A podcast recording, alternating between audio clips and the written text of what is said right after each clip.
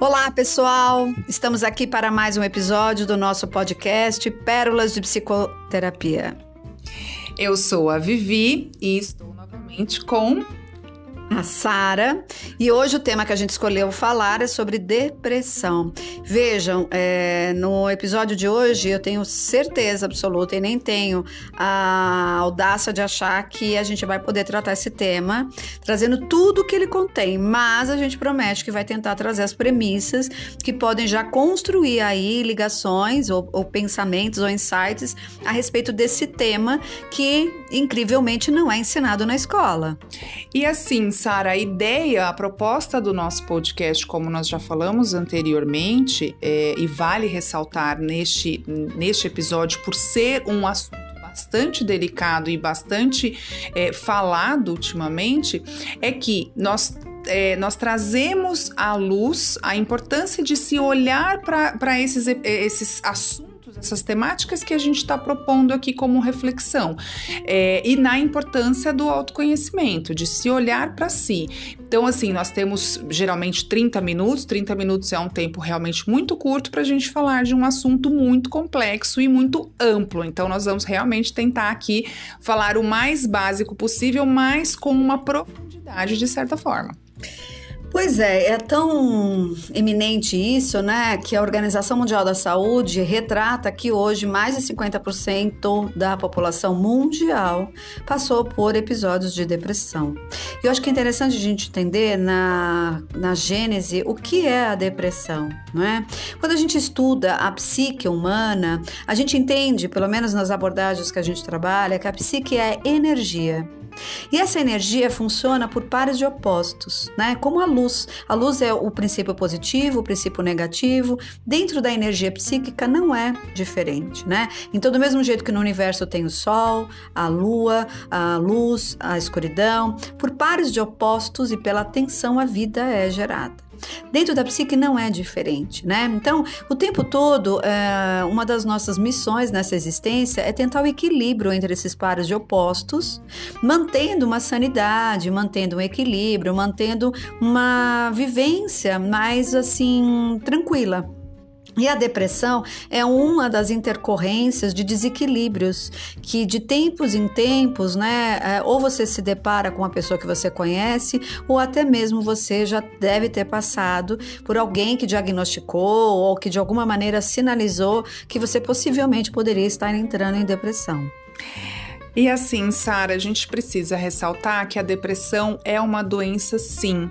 Eu gosto sempre de dizer isso porque a gente ouve muito senso comum que a pessoa fala: ah, a depressão é, é falta de vergonha na cara, a depressão é falta de trabalho árduo, a depressão é falta de Deus no coração, e aí em termos da espiritualidade em si, né? E aí cada um dentro da sua crença, dentro da, do, do, que é, conhece de religioso. Ah, é falta de fé na vida. Não, gente, a depressão, ela é infelizmente e felizmente, vamos explicar por que o felizmente, é uma doença. E é uma doença gerada porque nós nos afastamos do que realmente nós somos. Existe um afastamento da nossa essência, do que eu vim para essa vida de fato. E aí existe uma depressão. É, quando você sinaliza a questão da doença, eu acho que você está querendo traduzir, em outras palavras, que é como se fosse uma questão que não depende da própria vontade, não depende da consciência, simplesmente gerar uma chave e falar a partir de agora eu não tenho nenhum sintoma associado à depressão. Isso. E que os sintomas associados à depressão é, podem estar ligadas, e a, o clássico da depressão é a falta de energia, é a falta de disposição, a falta de interesse né, nas coisas da vida cotidiana na sua própria vida, é como se você tivesse perdido a energia que pudesse dar expressão a qualquer desejo no mundo, né?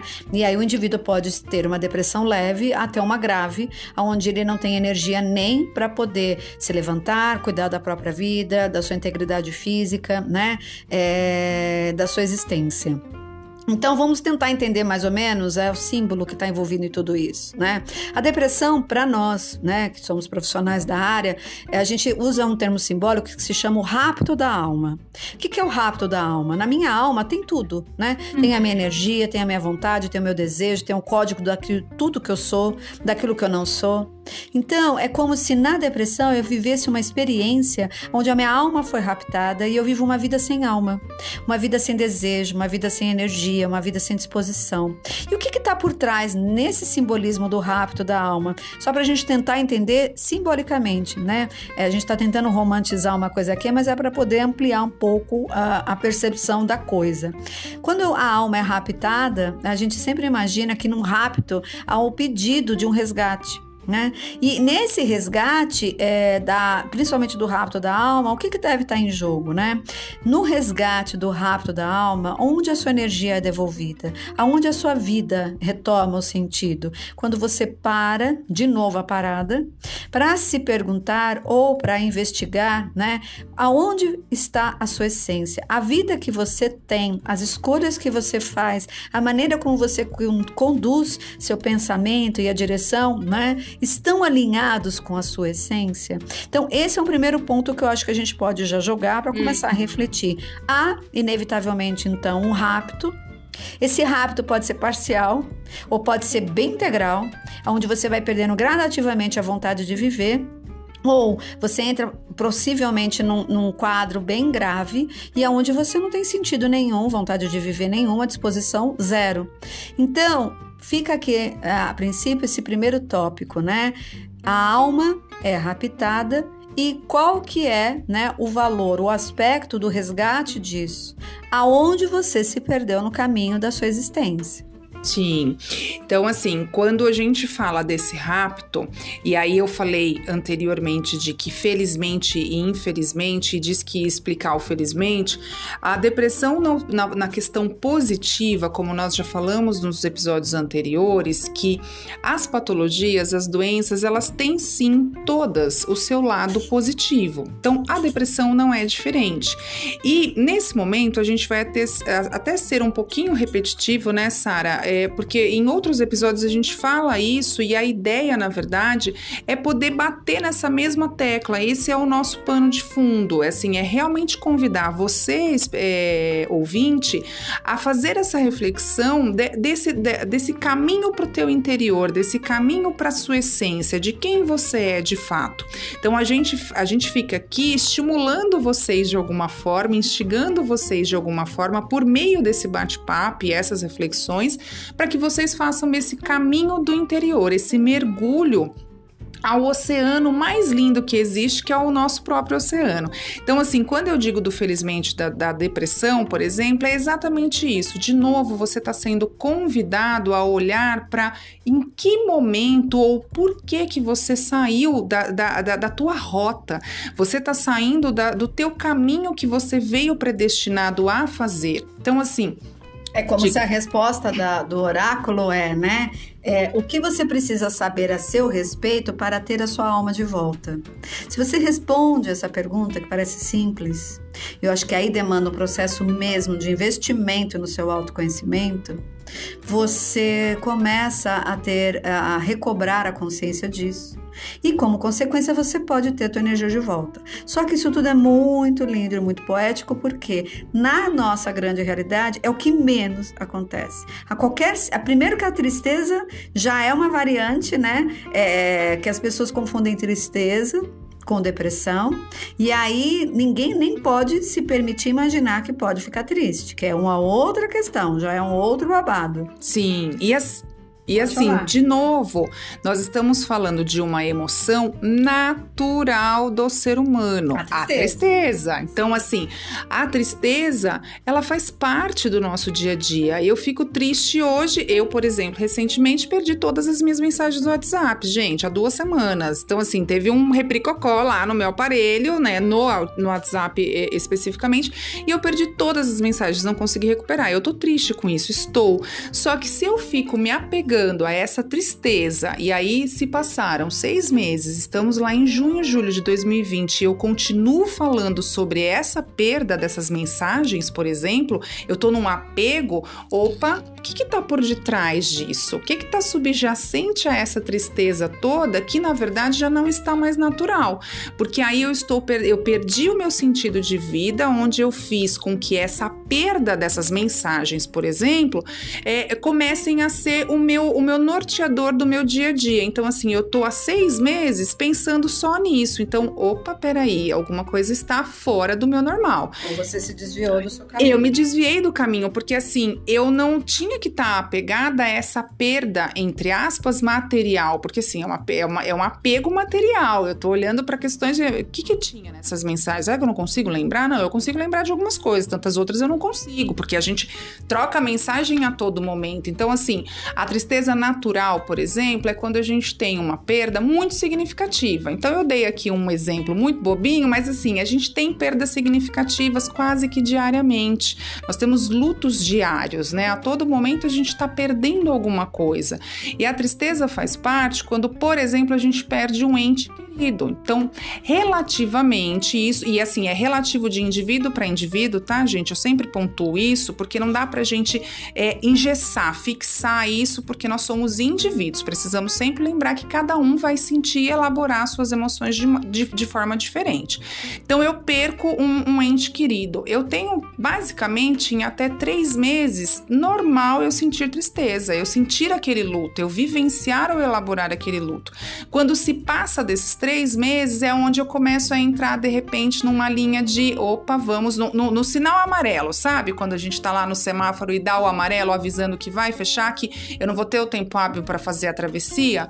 É isso que acontece. E aí é relativo. Eu vou reforçar de novo porque é relativo de indivíduo para indivíduo. Então é natural a gente sentir, sentir, tristezas, a gente acordar um pouco mais melancólico, a gente passar o dia um pouco mais melancólico. Nós, nós estamos tendo, por exemplo, um verão que não está sendo verão. Então, assim, no clima interfere as nossas emoções dependendo do indivíduo. Tem gente que se sente mais melancólico no frio. É que isso não necessariamente então configura uma depressão. Exato. O que acontece é que muitas vezes as tristezas podem se tornar crônicas e isso pode ser confundido com depressão. Crônicas porque é como se fosse um meio de vida. Só que a tristeza crônica pode levar a um, uma perda do sentido de vida, porque a depressão está diretamente ligada, a meu ver, com a perda do sentido. Sim. E aonde que a vida vai perdendo sentido, né? Muitas vezes quando essa energia está deslocada para outra coisa que não para a sua existência, para a sua essência. Porque, assim, é uma coisa que eu falo muito em consultório quando o cliente chega é qual é a função, né, da existência. Porque se a gente não partir desse ponto, a gente perde a referência até do que o trabalho vai fazer. Uhum. A, o sentido e significado da existência está em, desde o nascimento até a morte, você ir recobrando a consciência daquilo que você é, repetindo daquilo que você não é e encontrando condições de você dar expressão a esse ser que você conhece, que você reconhece e começa a botar ele para viver. Agora, todos os mares vêm da onde? Quando você não tem acesso a isso, quando você nem entende qual é o sentido e significado da existência. Uhum. Então, eu acho que esse é um ponto de onde a gente deve partir. Porque se a alma é raptada e o motivo de resgate é o que eu preciso saber a meu respeito para ter a minha energia de volta, é tão complexo, quando aparentemente é tão simples, que é, faz com que a gente faça toda uma revolução muitas vezes na vida da pessoa. E o que eu estava tentando dizer é que dentro da nossa cultura e no imediatismo dos tempos, né, é, antes disso acontecer, ou antes da pessoa pensar que existe essa hipótese, ela já está medicada, ela já está anestesiada, ela de novo tem que voltar para as tarefas, porque afinal de contas ela tem que ser um reprodutor do modelo clássico do ser humano, não importa de que classe social, mas ele tem que produzir. Ele tem que ficar na tarefa de massa e consumir o que a massa manda. Sim. Então, isso é bem complexo. Mas, voltando então, já que o nosso foco é a depressão, né? É, é bem interessante que é, quando eu começo a me dar conta dessas informações, eu posso ajudar muito mais a quem está perto de mim e às vezes até reconhecer em mim aonde possivelmente eu estou entrando dentro desse quadro Indo mais ou menos por esse raciocínio, eu posso começar a fazer o uso do sintoma a meu favor. Porque a depressão muitas vezes tira o indivíduo de situações muito ruins, de escolhas que ele está vivendo na vida, e que se ele para porque perde a vontade, perde o sentido, ele tem a possibilidade de se perguntar para que outro lugar ele quer apontar, ou que caminho é esse que ele está fazendo. Ou será que eu estou só, de alguma maneira, fisiologicamente comprometido com a falta de é, é, sistemas neuronais, é, falta de sinapses, numa questão bioquímica eu estou em desequilíbrio? Lógico que a ciência vai dar essa explicação, mas vamos entender uma coisa: a bioquímica do meu cérebro depende também muito diretamente da forma como eu penso, do tipo de sentimentos que eu fomento. E se eu venho de uma vida aonde eu estou vivenciando coisas que vão perdendo sentido para mim, porque eu não estou vivendo a minha essência, o meu corpo vai responder, possivelmente com falta de sinapses necessárias, falta de me, meta, é, é, é, metabolismo, né? Uhum. É, metabolismo de hormônios, de enzimas, que são aquelas que vão me dar sustentação para que eu possa fazer um, um, um trajeto mais saudável, com bem-estar, sem tanta melancolia, sem viver isso de uma maneira tão bucólica. Nada é tão simples, veja, mas nada também é tão complexo. É só a gente começar a mergulhar nisso e de alguma maneira ir buscar então entender que se o sintoma está acontecendo, ele é um desarranjo, ele é um desacordo, né, do teu equilíbrio, sugerindo na maior parte das vezes que você tem que voltar e perguntar ou a pedir ajuda para entender aonde você se perdeu. Aqui ninguém está fazendo uma apologia contra a medicação. Mas antes de tomar medicação, seria interessante para quem tem mais conhecimento que parasse para poder observar né? O que está acontecendo na sua própria vida e até ver se a medicação de fato vai ser inevitável nesse momento ou se existem outras opções antes que você chegue e muitas vezes nas mãos de quem medica de uma maneira mais comprometedora, com medicações que é a nossa grande crítica, que mais colocam você como dependentes desse sistema do que uma medicação temporária que com o passar do tempo, conforme você recobra a consciência de onde você se perdeu, essa medicação vai ser diminuída até ela ser extinta, porque nós não nascemos com medicamentos. E eu acredito que a partir do momento que você se reconecta com algo mais essencial, a bioquímica do seu cérebro começa a participar também, de uma maneira mais equilibrada. Sim, e de novo, quando você fala da medicalização, né, Sara, de trazer a medicação, é, nós somos convidados a ficar suspensos nessa vida. Quando a gente está na medicação, nós estamos no efeito da medicação. É, eu, eu, sou, eu me vejo obrigada a me medicar, a me medicar para que eu possa voltar a produzir e a ser uma pessoa considerada ativa, porque assim é, nós não temos, eu não sei nem se a gente vai, vai ter em algum momento, né, Sara, uma configuração de afastamento no trabalho porque a pessoa está depressiva. E aí tem já alguma coisa assim, mas que ganha benefício e tudo? Claro, claro. Tá. Tem, mas assim, é, você entra para a caixa, pelo que eu entendi, depois de um certo período, hum. e existe sim dentro da Organização Mundial da Saúde e por alguns CIDs, né, um afastamento por conta de processos de depressão e, e algumas síndromes que muitas vezes você tem né, identificados lá no Código de Ética Médica. Tá, que bom isso. Eu, eu nossa, está até feio isso, né? Tá desatualizada, mas enfim, a Sara aqui tá, tá me auxiliando nisso.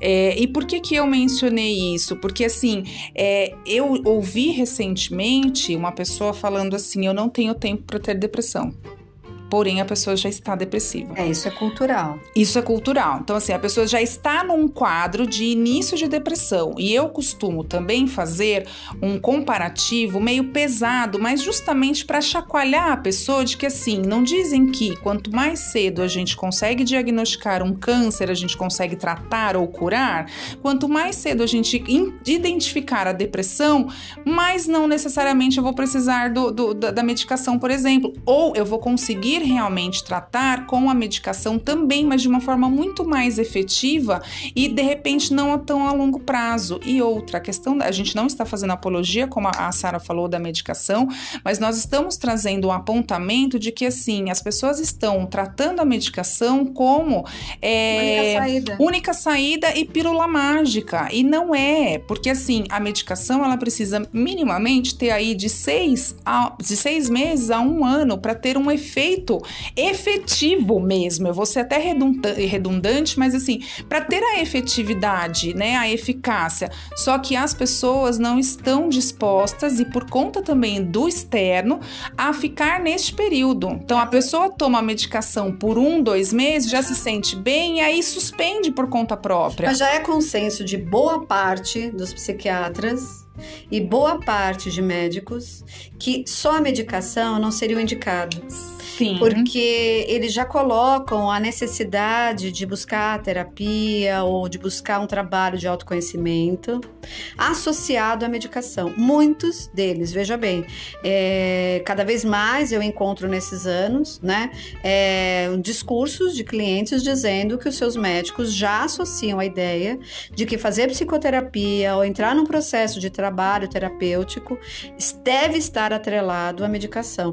E veja, não só da parte parte psiquiátrica. Muitos médicos até que já reconhecem em determinados grupos de doenças, uhum. como muitas vezes digestivas, de, é, de dermatologia, é, relações diretas com aspectos psicológicos que interferem né, é, na, no sintoma e que a associação do trabalho terapêutico ou do trabalho é, de autoconhecimento seria fundamental para auxiliar a recuperação do tratamento. Então, esse lado, graças a Deus, a gente já está tendo uma, um, uma ampliação de consciência por parte da equipe médica que nem sempre foi assim.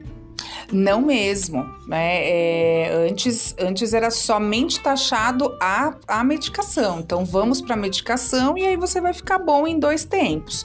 Hoje a gente está tendo já esse caminho em paralelo de que entende-se realmente o tratamento sendo efetivo quando se associa a psicoterapia ao, à medicação, por exemplo. Então, em muitos casos, a medicação sim é necessária. A gente não vai ser negligente a ponto de olhar, principalmente quando o paciente vem falar: não, eu não quero tomar medicação.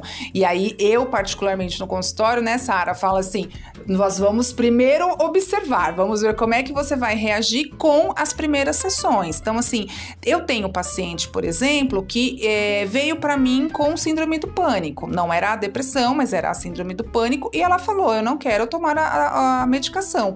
E nós estamos num processo muito evolutivo em que ela não tem mais o sintoma e ela não toma a medicação. Só que nos primeiros meses eu falei para ela: a gente vai deixar como se você estivesse numa UTI. Então a gente fica numa observação mais ostensiva, mais massiva, para qualquer sinal de opa, precisamos agora entrar com a medicação e realmente precisamos, para que a gente não negligencie esse indivíduo que está com essa necessidade. E aí, de novo, a gente vai trazer a questão do autoconhecimento, porque nós estamos falando que a depressão é o rapto da alma, é o desvio do caminho da essência. Quando eu começo a fazer o caminho do autoconhecimento, eu pego o meu barquinho e vou navegando para dentro de mim, eu vou me permitindo a, a, a entrar em, em ressonância e entrar em aproximação com a minha essência. E aí, logo, essa depressão não vai ser instalada. Sim. Né? E aí, pensando também, Sara, que a depressão, em alguns casos, não de forma, de forma bem geral, ela também pode ser genética. Isso, esse é um ponto que eu acho que a gente tem que entrar, porque é, muitos dos indivíduos até chegam no consultório dizendo: olha, mas eu tenho muitos casos de depressão na minha família. Uhum. De fato, vamos diferenciar algumas coisas, né? A depressão é, que o indivíduo trata como genética é uma realidade, ou seja, o indivíduo que já porta um sintoma de depressão pode é, identificar muitos casos na família. Qual é a grande questão genética que a gente pode ampliar aqui, né? Na verdade, eu posso trazer comigo uma carga genética de vários problemas, de vários sintomas, de várias doenças. O que de fato faz com que eu vá desencadear mesmos sintomas e mesmo doen a mesma doença que a, as minhas, os meus ancestrais secretam. É uma, é uma conjunção de coisas. Então, na verdade, eu posso ter o componente genético da minha família, eu posso ter uma condição ambiental associada a um padrão e perfil de comportamento, que nessa junção eu posso dar como se fosse um start, fio tomada, né? E posso ligar em mim esses sintomas. Então, muito interessante até, eu acho proveitoso quando o cliente traz que ele já tem um histórico familiar de incidências de depressão, que é aqui o caso que a gente está tratando, uhum. porque mais do que nunca, se a gente já entende o que está por trás na gênese, né, desse sintoma, desse quadro, vamos então investigar na ancestralidade da tua família, né, como era o comportamento das pessoas que portavam a depressão, que ambiente era esse, né, qual era o perfil, qual era o temperamento dessas pessoas, porque se a gente entender que a depressão é o resultado do desvio, né, da prática, do caminho que dá dá expressão para quem você é, da essência que você é, que tem um lugar para você escutar isso, e tem um lugar para que você seja preservado em poder ser você. Se a gente voltar na história da família, possivelmente a gente vai entender de onde está vindo isso, né? Que é como se fosse um DNA que já vem caminhando pela história familiar, mais do que nunca hoje, até estudando as famílias sistêmicas, que algumas pessoas já têm acesso através da teoria do Bertin Hellinger, hum. né? Dentro das famílias sistêmicas, todo mundo está ligado numa rede, né?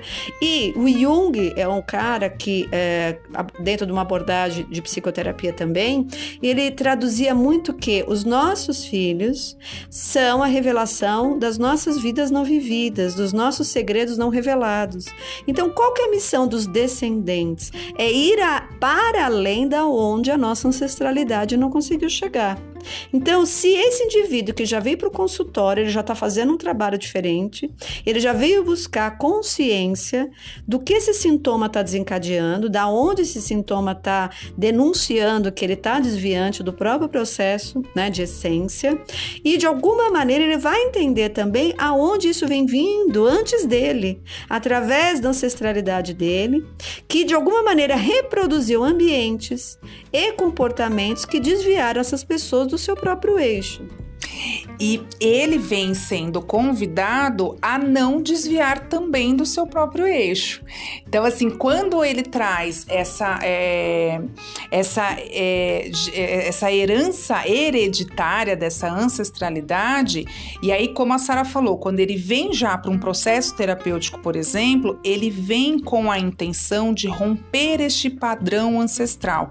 Então, assim, é, ele vem como uma pessoa certa para que acabe, rompa, né, com esse padrão dessa ancestralidade e aí com toda a honra e ritualística ele vai é, olhar e dizer essa doença fez parte da minha ancestralidade e pertence a essa ancestralidade, não mais a mim. E aí é onde a gente vem, a, entre aspas, com a cura muitas vezes. É, o fator é? transcendente que a gente pode falar, sim, né? Sim. Qual é o fator transcendente que faz eu ir além da onde os outros que vieram antes de mim não conseguiram ir?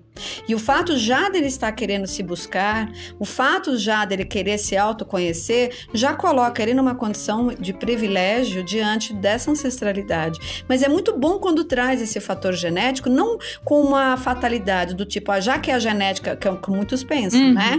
Já que é uma genética da minha família, não há o que fazer. Muito pelo contrário, você tem a possibilidade, por entender que isso já vem vindo de outras gerações, a fazer um estudo, a poder observar quais são os elementos que se repetem em cada indivíduo ou dentro de cada realidade da onde esse sintoma apareceu.